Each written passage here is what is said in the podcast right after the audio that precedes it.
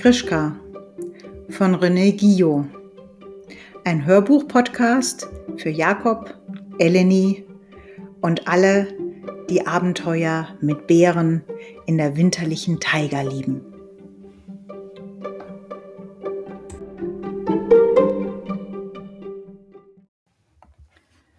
Kapitel 9 Nach der langen Nacht Die Zeit verging. Immer noch waren die Nächte länger als der kurze Tag, und auch der Tag war dunkel und trübe. Nur um die Mittagszeit wurde es etwas heller. Dann war für eine kurze Stunde am Rand des Horizonts die Sonnenscheibe emporgestiegen. Noch blieb sie nicht am Himmel stehen, bald tauchte sie wieder ein in die Schatten der Berge und versank. Die Menschen in den Jurten warteten alle auf die Sonne, auf die Zeit, da sie den ganzen Tag und fast die ganze helle Nacht zu sehen war denn sie brachte das Ende der Kälte, brachte Frühling und Sommer und frische Nahrung, Beeren, Pilze und Kräuter. Krischka aber hatte seinen besonderen Grund, auf die Sonne zu warten. Die Rückkehr seines Vaters, die ihm der Chinese Li Zu versprochen hatte. Zu niemand außer Yaku hatte Krischka von dieser Hoffnung gesprochen. Sie teilte seine Erwartung und sie sprachen miteinander von den Zeichen, die ein Ende des Winters ankündigten. Immer häufiger blies der Sturm der Buran. Er vertreibt die lange Nacht. Wenn er am wildesten tobt, wenn die schwarzen Wolken sich auftürmen, dann beginnt das Eis zu schmelzen und die Wiederkehr der Sonne ist nah. Und dann kam der große Tag. Der Stamme, Stammesälteste Kia hatte seine hölzernen Stangen hervorgeholt und die Einschnitte gezählt, die er täglich gemacht hatte. Nun konnte er sagen, wann sich die Sonne zum ersten Mal wieder ganz über den Horizont erheben würde. Das ganze Dorf begab sich an einem Zug auf den Hügel, wo jedes Jahr der Sonnenaufgang beobachtet und gefeiert wurde. Mit Krischka zog auch Chidi hinaus, der nun schon ein prächtiger Bär geworden war. Alle warteten mit erhobenen Händen, bis sich aus violetter Dämmerung ein gelber Streif am Horizont bildete und danach die goldrot glänzende Sonnenkugel heraufstieg. Mit Jubelschreien wurde sie begrüßt. Sie zeigte sich nur kurze Zeit und versank dann wieder hinter den Bergen. Doch jeden Tag blieb sie länger am Himmel und stieg immer und immer höher. Aber von Orsok kam noch keine Nachricht. Krischka wurde immer ungeduldiger. Nun wurde es schon Frühling. Die ersten Gräser brachen durch den Schnee, der immer mehr zusammenschmolz. Nachts wütete der Buran und sauste über das Land. Unter seinem Wehen verging der Schnee. Die Tundra bedeckte sich mit neuem Grün, in der Taiga, dem riesigen Wald, wuchs an den Birken zartes, frisches Laub. Vom Schabkai-Fluss her donnerte es unaufhörlich. Das Eis barst und rollte dann in großen Blöcken flussabwärts. Am Wasser wuchs neues Schilf, in dem zahllose Wasservögel brüteten. In großen Schwärmen waren sie am Himmel hergezogen und ins Schilfdickicht eingefallen. Der Frühling verging und der Sommer kam, aber keine Nachricht von Orsok. Die Frauen und Kinder zogen in den Wald mit großen Körben aus Birkenrinde und brachten Beeren und Pilze. Sie wurden getrocknet und als Wintervorrat aufbewahrt. Die Eisfenster an den Jurten waren längst geschmolzen. An ihrer Stelle hingen dünne Netze, die die Frauen aus den Haaren der Elchen geflochten hatten. Der Sommer brachte ungeheure Schwärme von Fliegen und Stechmücken. Die Netze sollten sie daran hindern, in die Jurten einzudringen. Die Jäger bereiteten alles zum Fischfang vor. Wurfspeere und die fünfzackigen Harpunen wurden geschliffen, neue Schäfte eingesetzt und große Körbe geflochten, um die Beute nach Hause zu bringen. Krischka war bei allen Arbeiten dabei. Er war sehr fleißig, aber es verging kein Tag, ohne dass er an seinen Vater dachte. War ihm etwas zugestoßen? Warum war er nicht zur gleichen Zeit wie die Sonne ins Dorf zurückgekehrt? Du musst Geduld haben und Vertrauen, Krischka, versuchte Jaku ihn zu trösten. Ich habe keine Hoffnung mehr. Orsok kommt bestimmt wieder und vielleicht sogar auf einem Pferd. Ich glaube, ein Pferd ist größer und schneller als ein Elch. Das mag wohl sein, sagte Krischka gleichgültig. Im Tuschkenland hatte man noch nie ein Pferd gesehen. Krischka konnte seinen großen Kummer nur dann ein wenig vergessen, wenn er mit Chidi allein fortging. Eigentlich war es verboten, aber es erfuhr niemand, denn Krischka ging nur nachts mit Chidi weg. Die Nächte waren jetzt hell, es herrschte weißes, schattenloses Licht. Niemand sah die beiden, wenn die Frauen schliefen und die Männer waren beim Fischfang. Weit unten in der Ebene sah Krischka die Lichter auf dem Fluss, denn die Männer von Murko fingen Lachse und Störe beim Fackelschein. Vorne an ihren fellüberzogenen Booten hing ein eiserner Korb an einer langen Stange. Darin wurde kleingeschnittenes, sehr harziges Holz verbrannt, das wie eine Fackel flammte und leuchtete. Durch dieses Licht wurden die Lachse und Störe an die Oberfläche des Flusses gelockt und mit ihren fünf zackigen Harpunen stießen die Fischer blitzschnell zu. Dann wurden die riesengroßen und schweren Fische ins Boot gezogen und getötet. Die Fischer machten reiche Beute. Immer wieder mussten sie ihre Fänge ans Ufer bringen, wo sie aufgestapelt wurden und fuhren von neuem hinaus. Wir zwei haben eine andere Art zu fischen, nicht wahr, Freundchen? sagte Krischka zu Chidi, der neben ihm hertrottete. Der Bär brummte zur Antwort. Wir wollen jetzt zusammen an unseren Bach gehen, dorthin, wo du von mir gelernt hast, auf Bärenart zu fischen. Ja, Gidi hatte durch die Erziehung der Frauen ganz verlernt, dass er eigentlich ein Bär war. Ihr habt ihn verzogen, hatte Krischka lachend zu Jakko gesagt. Jetzt muss ich ihm beibringen, wie ein Bär sich den wilden Honig sucht und wo die Blaubeeren wachsen und wie er fischen muss. Ich muss ihm beibringen, ein richtiger Bär zu werden. Von den Bergen herab floss ein kleiner Wildbach in den Schapkai. Den hatte Krischka ausgesucht. Und etwas oberhalb der Einmündung in den Fluss war die Stelle, wo Krischka und Chidi auf Bärenart Fische fingen. Schnell, Chidi, wir wollen heute einen schönen Fang machen. Krischka trug seine Harpune, aber er hatte auch einen Wurfspieß mitgenommen. Konnte man wissen, ob einem nicht noch auch noch etwas zum Jagen begegnete? Sie kamen an den Wildbach. Wer von uns ist der Bär? Hopp, Chidi, hilf mir. Mach es genauso wie ich. Chidi tat, was er konnte. Aufrecht zu gehen hatte er von Krischka gelernt. Und es hatte, er hatte, und er hatte ihm auch abgesehen, dass man mit den Vordertatzen wie mit den Armen etwas tragen kann. Und zu tragen gab es jetzt etwas, nämlich schwere Steine, beinahe kleine Felsbrocken. Denn Krischka legte quer durch den Bach eine Steinmauer. Bring noch einen, Chidi, und brav brachte Chidi große Steine und warf sie ins Wasser. Richtig legen musste sie Krischka. So entstand eine Bärenmauer, wie sie die wilden Bären im Gebirgsbächen gerne bauen.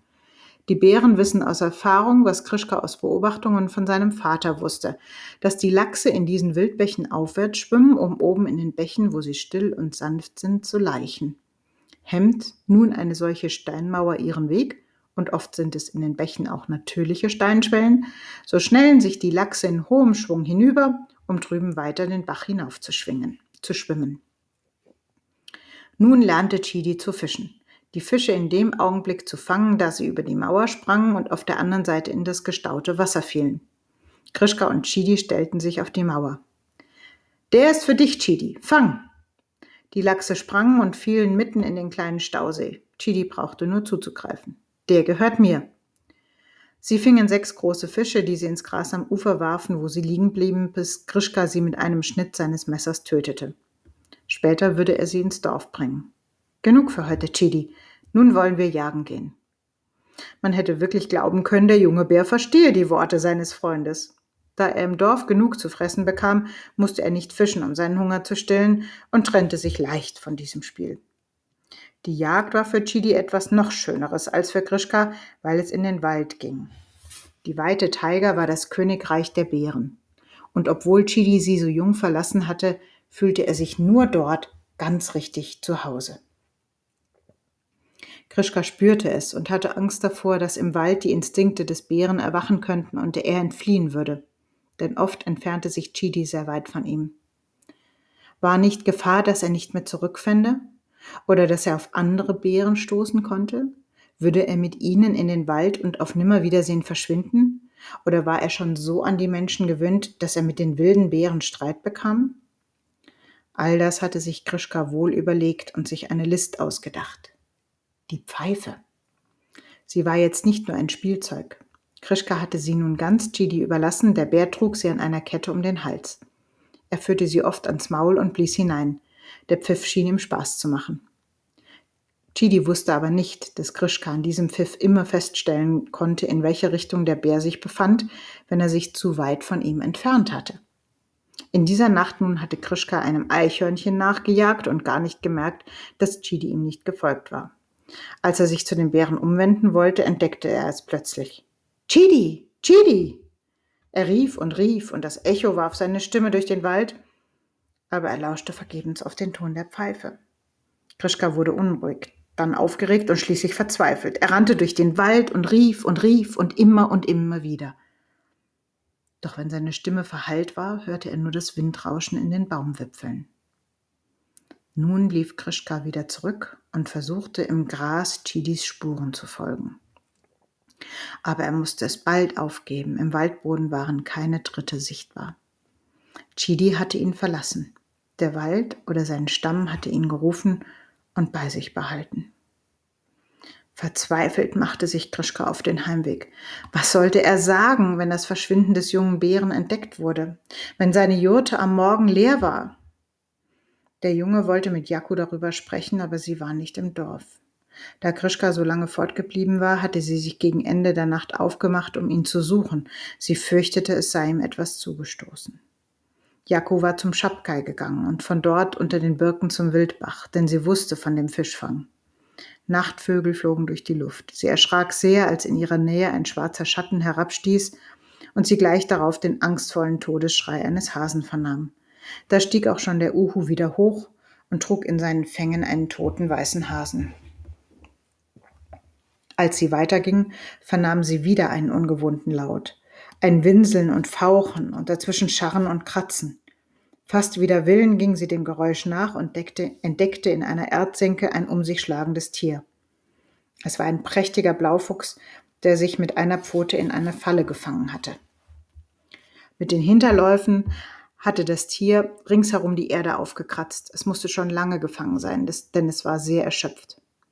Als es Jakus kommen merkte, schlug es wieder um sich und begann von neuem an seiner gefangenen Pfote zu reißen. Jaku war entsetzt. Sie wusste zwar, dass in der Falle gefangene Raubtiere sich oft auf diese Weise zu befreien und ihr Leben zu retten suchten. Doch gesehen hatte sie es noch nie. Vor Mitleid, aber auch vor Angst zitternd, ging Jaku vorsichtig näher und sah, dass das Tier die Pfote schon blutig gerissen hatte. Nun fauchte der Fuchs, den Leib eng an die Erde gedrückt, mit Jak Jaku mit wutsprühenden Augen an. Er hätte sie angesprungen, wäre er frei gewesen. Ich tue dir doch nichts Böses. Jaku stand ganz nah an dem Tier. Sie hätte es streicheln können, wenn sie nicht solche Angst gehabt hätte. Der Fuchs fauchte immer noch wild und ließ seine spitzen Zähne sehen. Aber sie musste helfen. Der Fuchs musste freigemacht werden. Sie wusste auch als richtige Jägerstochter, dass jetzt im Sommer das schönste Fuchsfell nicht viel taugte. Diese Falle war wohl vom, vom Jäger vergessen und schon vor dem großen Winterschnee gestellt worden. Es lohnte sich nicht, das Dorf zu benachrichtigen. Sie sah sich um und suchte ein dickes Stück Holz. Dann legte sie sich mit, machte sie sich mit großer Vorsicht daran, die Falle zu lockern. Kaum war es ihr gelungen, als das Tier auch schon die verwundete Pfote herausriss und mit einem großen Satz im Unterholz verschwand. Jakko sah ihm nach und überlegte voller Sorge, wohin sie nun gehen sollte.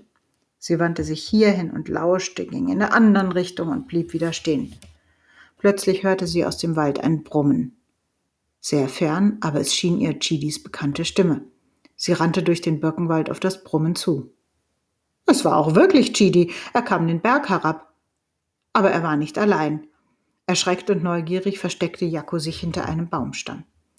Chidi stand unter einer großen Lerche einem anderen jungen Bären gegenüber, kleiner und jünger als er, aber von gleicher schwarzer Farbe. Es sah aus, als spräche Chidi mit dem anderen Bären.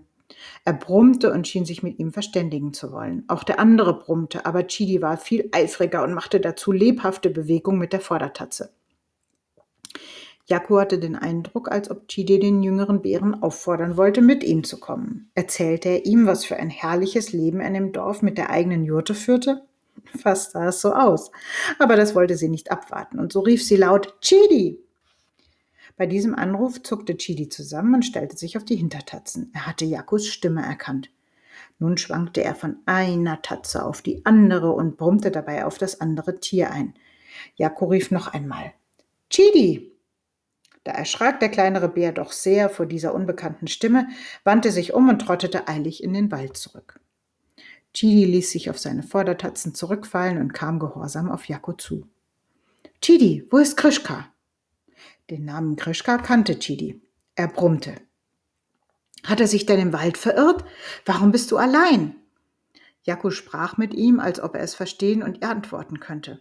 Der Bär sah Jaku an, dann wandte er den Kopf zurück nach dem verschwundenen Kameraden. Überlegte er, ob er ihm folgen sollte? Chidi, komm mit, wir gehen nach Hause. Jaku wandte sich zum Gehen und brav folgte ihr Chidi. Unterdessen war Grischka im Dorf angekommen, erschöpft von seinem langen Lauf. Er ging direkt in Chidis Jurte und legte sich auf dessen Wolfsfällen nieder. Es würde nicht mehr lange dauern, dann kämen die Frauen und Jaku und wären sehr erstaunt, wenn an Chidis Stelle Grischka läge. Was sollte er nur sagen? Hatte sein Bär ihn wirklich verlassen? Grischka war sehr verzweifelt. Da hörte er es am Jurteneingang kratzen. Krischka sprang auf und öffnete. Chidi, du bist es. Brüderchen, wo kommst du denn her? Du hast mir aber eine schöne Angst eingejagt. Chidi stand auf und umarmte mit seinen Vordertatzen seinen Freund Krischka, der sich wehren musste, um nicht erdrückt zu werden. Dann kam auch Jakko herangesprungen. Sie hatte nicht so schnell wie der Bär laufen können. Ich habe ihn am Waldrand gefunden. Ich war dorthin gegangen, um dich zu suchen. Ich hatte solche Angst, weil du so lang fort gewesen bist. Jakko, sieh, was macht er denn? Was ist denn passiert? Er blutet ja. Chidi saß auf dem Boden und leckte eine Wunde an seiner Schulter. Krischka untersuchte sie und sah, dass sie ziemlich tief war. Hast du dich gerauft, Brüderchen, aber mit wem denn? Er war mit einem anderen Bären zusammen, Krischka. Doch der war viel kleiner. Jakku, hilf mir, hol rasch das Elchfett, dann heilt es schneller. Chidi ließ sich geduldig einfetten, er war es gewohnt, dass man sich mit ihm beschäftigte. Aber die Frauen konnten jeden Augenblick kommen. Krischka wollte nicht, dass sie Chidis Wunden säen. Was tun? Ich werde ihm die Jacke anziehen, sagte Jaku, und auch das ließ sich Chidi ohne zu murren gefallen. Als die Frauen mit der Honiggrütze kamen, waren keine Spuren mehr von diesem nächtlichen Ausflug zu bemerken. Krischka aber wurde doch sehr nachdenklich. Nun war sein Bärenprinz bald ein Jahr im Dorf. Wie sollte es weitergehen? Ob er ihn auch weiterhin zur Jagd mitnehmen konnte? Spannende Fragen und vielleicht ein paar Antworten gibt's im Kapitel 10 Arga.